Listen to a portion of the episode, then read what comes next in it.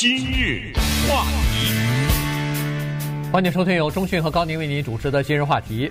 有一部新的电影啊，是美国著名的这个电影演员导演 Clint Eastwood 和 Warner Brother，就是华华纳兄弟他们呃拍摄的哈，明天就要上演了。那么这个电影名字叫做 Richard Jew。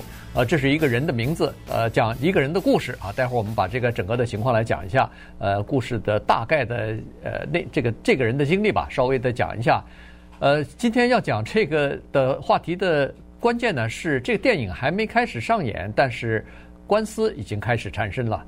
呃，这个亚特兰大的宪法报已经把呃制片公司啊，这个 East Cleanwood 啊，像这些公司全部告到了法庭上去。为什么告呢？这头还是有故事的。East Cleanwood，Clint Eastwood 啊，Clint Eastwood。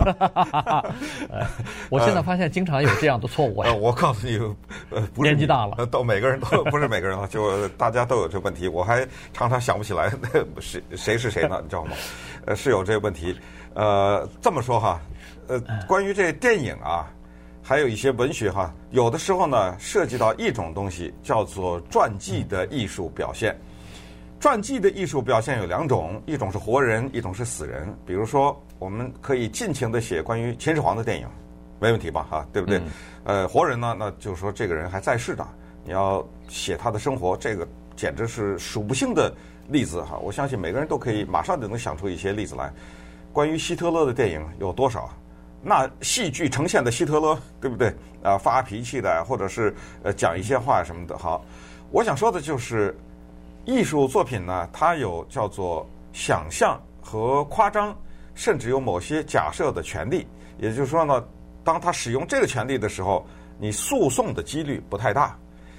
那么，如果你构成了诽谤的话，那当然这里面就构成诉讼。那这里面涉及到大量的赔偿。但是，尤其是像电影啊这种一下投资，现在都是 几千万、上亿这样的投资呢。呃，他这种法律部门啊，他在一开始拍电影的时候，把全这些全都想到了。那我们今天说的 Richard Jewell 呢，这个是一个已经去世的人，诉讼 电影公司的不是他，是亚特兰大宪法报。发生了什么事儿呢？就是一九九六年的时候，在乔治亚的亚特兰大这个地方举行了一个特别有意义的奥运会，因为。那一年是奥运百年，嗯，是现代奥运会百年的一个重大的日子，所以那一次的奥运会啊，格外的引人注目。那个时候呢，今日话题已经做了两年了，呃，所以对于一九九零年亚特兰大那次奥运会，包括后来发生的爆炸事件，其实我们还是记忆犹新。别看你刚才说记忆过的，但是对于 Richard Jewell 是谁啊？当时怎么回事啊？我们的记忆是非常清楚的。这个电影呢，就反映当时一个保安人员，他的名字叫理查德·朱尔 （Richard Jewell），他是在奥运百年公园，亚特兰大把那个奥运村叫百年公园啊，就是因为是奥运百年。那里面一个巡逻的这么一个人，他发现了一个背包，他觉得这个背包可疑，立刻让大家疏散。结果呢，拯救了很多人的性命。后来这个背包里面的三枚炸弹果然爆炸，那是呃一九九六年的夏季奥运会，就七月的某一天吧，哈，对，七月二十七号，啊，七月二十七号。所以呢，救了很多人。但是非常不幸的是，因为这个炸药包里面放了很多的钉子，所以呢，还是炸死了一个人，然后炸伤了一百多个人。嗯，可是你要想到他他救了多少人？所以他立刻就成为当时的一个英雄，但是这并不是这个电影真正的目的。嗯，对。好了，那故事说到这儿呢，他成了英雄之后呢，大概没有几天吧，两天三天之后，因为找不到这个放这个炸弹背包的人，于是呢，有人就开始怀疑说，这个是不是这个保安自己做的呀？因为那个时候的报道，哎，对，他就是那那时候呢，有一些媒体就开始猜测了，说这个保安人员啊，Richard Jewell 啊，看上去不像一个英雄人物，因为他的生活方式特别像那个孤狼，什么炸弹客啊这种行动，呃呃，年纪不小了，和母亲住在一起，呃，工作工作没有一个长期的，就是经常是过两年就换个工作，低收入的，哎，也是个低收入的，做在这儿做做保安，在那儿做做保安等等哈，好像还当过警察什么的，嗯、反正就是一直是做的这种工作，呃，既没有朋友，也没有什么和别人的这种来往，于是呢，这个第一篇的报道呢，就是从亚特兰大的宪法报先出来的，有一个当时的这个呃女记者呢，叫做 Kathy，呃。Scruggs 啊，他呃，Carrie Scruggs 呃，Scruggs 呃，Kathy Scruggs 呢，她呃女记者呢，她就先报道出来了。根据当时她所获得的一些内线的资料，她写了一篇报道，就是一下子就把这个三天之前可能两三天之前还是一个英雄的人物呢，突然变成一个嫌疑人了，变成一个放炸弹包的嫌疑人了。这下子呃，这个媒体像。这个闻到血的鲨鱼一样，全部就开始报道这个事情了，嗯、就开始一而再再而也挖到他以前的雇主的那儿，然后呃，从小到大，从邻居到什么同事，反正一个一个的接受采访。那这个时候呢，各种各样的不实的报道和不实的消息呢，就满天飞了。哎，这个里面亚特兰大宪法报为什么要诉讼，就在这儿了。因为他是首先披露出来说，联邦调查局正在调查这一个胖胖的、长着胡子的保安人员。联邦调查局有没有在调查？有。刚才说那个 Kathy，他怎么拿到的这个情报？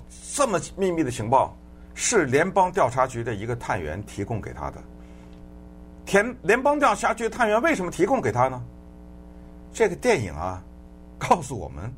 说是因为这个女记者跟那个人有性关系，就是用性买来了或者换来了这一条重要的独家新闻呐。嗯，这可是一个大型的独家新闻，这是这个电影当中的一个表现。实际发生的是什么情况呢？实际的 Kathy Scruggs 有没有和联邦调查局的那个探员发生性关系？也许有，也许没有。但是华纳电影公司敢这么写。我想是这样的，刚才一开始说传记的文学和传记的艺术表现形式，这个就构成诽谤了。如果没有的话，因为你可呃顺便说一下，很不幸的是，这个记者现在也去世了。嗯，对，Richard Drew 去世了，他也去世了，都四十来岁，俩人都是四十来岁就去世了。但是你活生生的说我一个记者是用性换来的这个消息，这个要假如可以证明不是的话，那绝对的诽谤啊。嗯，那我告诉你，对不对？好，那回到这个，当时的真的情况是怎么样呢？当时的 Kathy 拿到了这个呃重要的消息后发表了以后呢，后来就被追究，追究以后，因为 Richard Drew 啊什么这些人，他们也都不服啊，你凭什么这么的对于对我媒体审判呢？所以就要求他公布出来是谁，是联邦调查局的哪一个探员告诉你的这个消息，后来就进入了司法程序，然后他呢就说了一个很坚定的。我打死不说，如果我打死不说的意味我要进监狱的话，我就进监狱。但是我打死不说是联邦调查局哪个探员告诉我的。可是我告诉你，这个就是联邦调查局的真实的情况。那联邦调查局的真实情况是什么？是，是对 Rachel Drew 进行调查，是怀疑他就是放炸药的那个人。但是我调查归调查，我没有定案呐。顺便说一下，至始至终。对 Richard Drew 这个人没有任何的正式的起诉，只是怀疑，只是调查。可是没想到被这个女记者一写出来以后，在美国的民众当中，他已经是坏人了。对，就是这么一个麻烦的情况。关键就是说，媒体一一而再再而三的报道是什么呢？是这个呃 FBI 啊，联邦调查局已经开始对 Richard Drew 家里头进行过两次公开的搜查。那你想，一个联邦调查局的人到了他这个人的家里头去搜查，媒体还不给他往死里报啊？因为这一下子就是一个特别有意思的这个新闻了。嗯，第一是对他家里头进行过两次彻底的公开的搜查，第二是对他的所有的友人，包括跟他接触过的小学同学啊，以前的雇呃这个公司里面工作过的同事啊，现在的同事啊什么的，全部进行呃一一的询问，也是了解他。还有呢，就是调查他的身家背景啊，等等，有没有跟谁接触啊？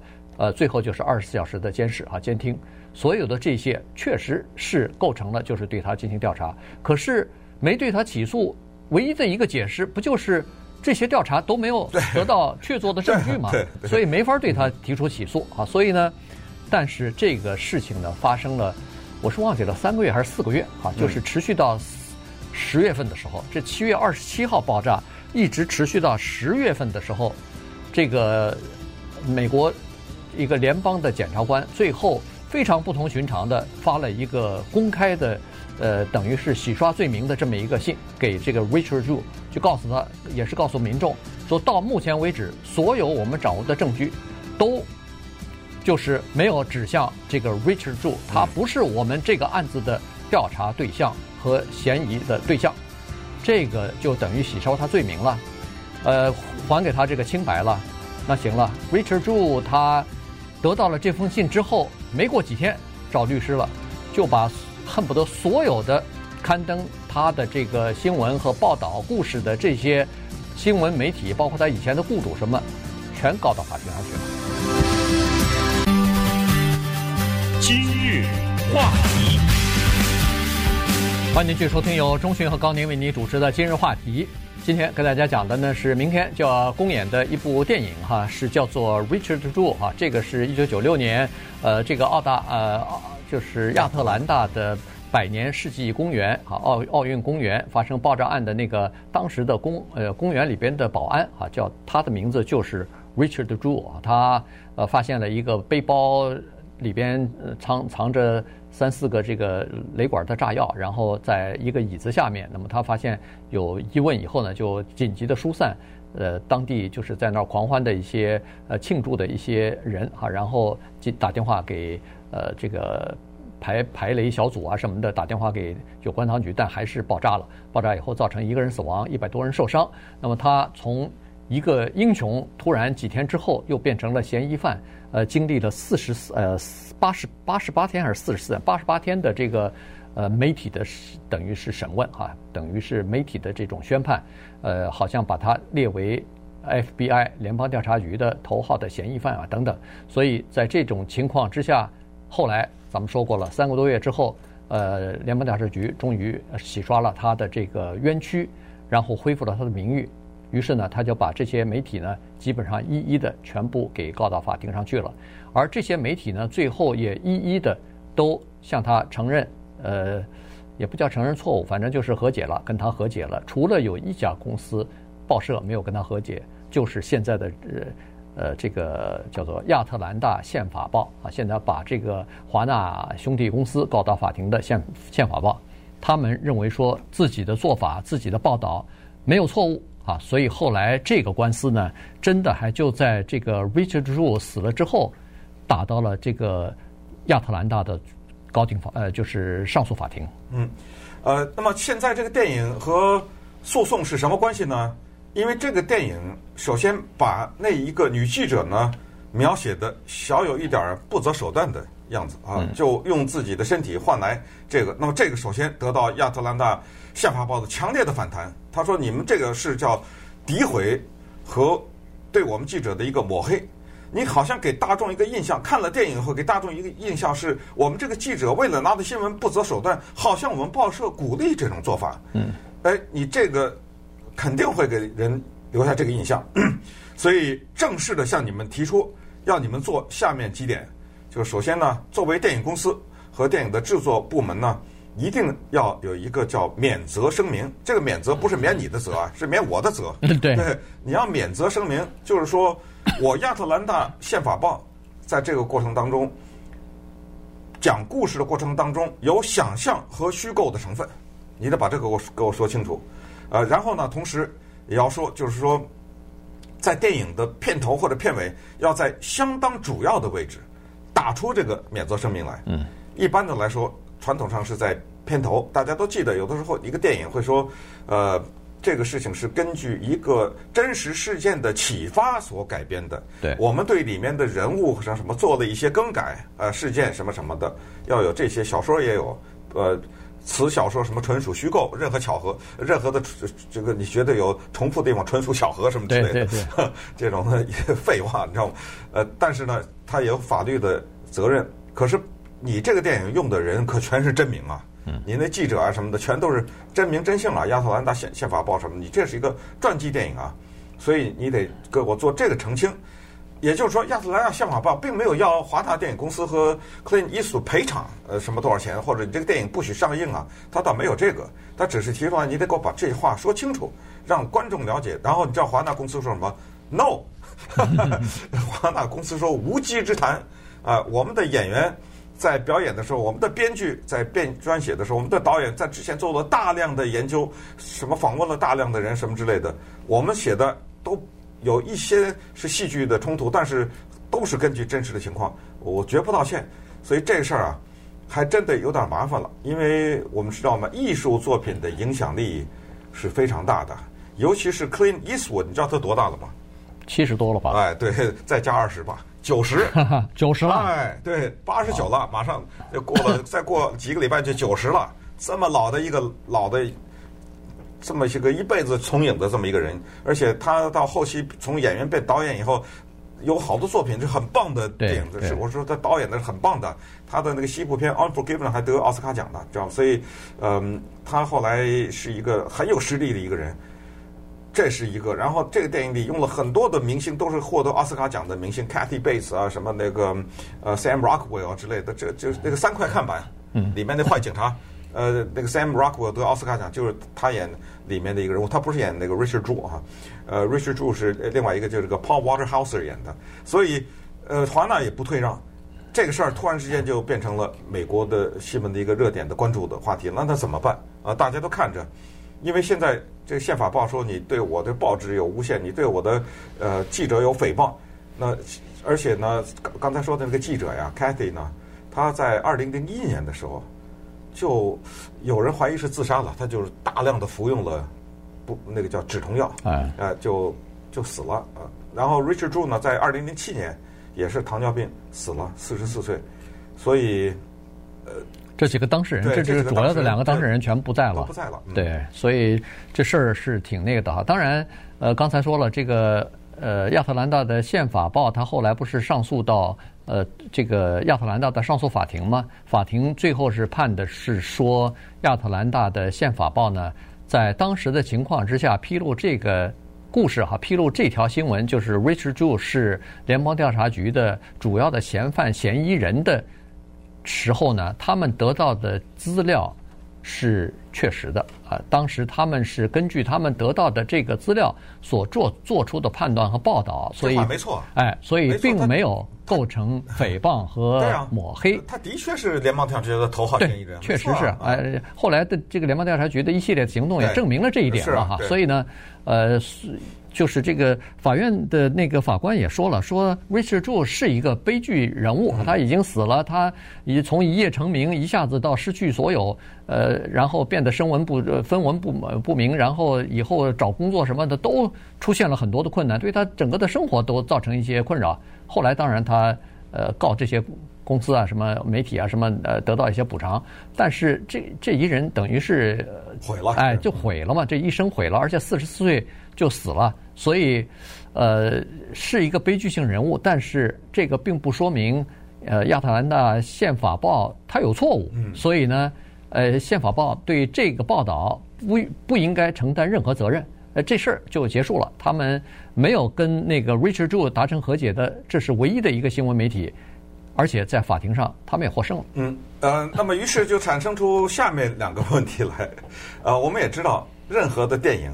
他需要免费宣传，那这个诉讼突然之间被美国所有的媒体这么铺天盖盖盖地的报道啊，我觉得作为电影制作方，我会很高兴啊，对啊，因为什么呢？因为很多人就会怀着极大的兴趣和好奇心去看去，去看去了，对啊，哎呦，记者还跟联邦调查局的探员睡了，对不对？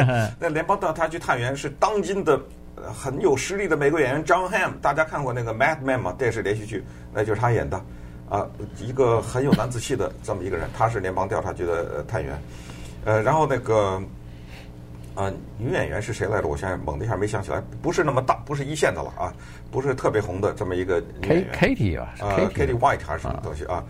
然后呢，呃，这个刚才还说 Sam Rockwell，这是一个事情啊，就是这个电影呢，趁机得到了大量的宣传，否则的话，它不是那种超级大片。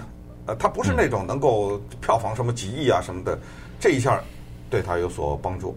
那么另外的一个角度呢，那就是呃，我们呃老百姓呢，对于就是电影当中的就历史上的所谓的修正主义增加了一些了解。就是很多的电影啊，当他表现历史的时候呢，他小小的往里放了一点观点以后，大大的影响人们对这事件的看法。也就是说，呃，我们不能忽视它的重要性。所以，当这个事情变成了一个。对一个亚特兰大宪法报构成有点小呃威胁的这种情况呢，那可能呃我们看看到最后吧，就是到最后亚特兰大宪法报能不能获得华纳电影公司的在电影的前面印上这一串字啊，或者等等。那么顺便也说一下，二一九九六年那个炸弹是谁放的呢？是 Eric Rudolph。嗯。但是是他炸了第四次以后才抓住。他炸了那次以后，他后来又炸了三次，在不同的地方。所以到了第四次以后，抓住抓住他以后，才发现原来他是一个叫 domestic terrorist，这个叫什么？这个就是本土恐怖主义者。嗯，他就是对美国政府不满，他持有一些这种什么激进的观点呐，什么之类的，对，采取这种方式发泄，后来给判了一个无期徒刑。所以这个事儿就等于。抓到 Eric Rudolph 以后，就等于把 Richard 柱洗得更干净了。对，对不对？呃，对，因为这个人他是一个极端主义者，他还曾经还炸了两个堕胎诊所，炸了一个同性恋的酒吧什么的。然后再加上这个奥运公园哈，所以呃，最后二零零三年他被逮捕，在被逮捕之前，其实他已经在联邦调查局的这个通缉要犯的名单当中了哈，待了呃四五年，最后逮捕以后就被判刑了，现在还关在监狱里边呢。所以这个电影呢，倒是呃经过咱们这么一讲，经过美国媒体的这么呃这个大肆的渲染或者是报道呢，可能票房倒会有一个比较。不错的表现呢，看看明呃，看看这个下星期一呃第一个呃周末的这个票房，就知道它情况怎么样了。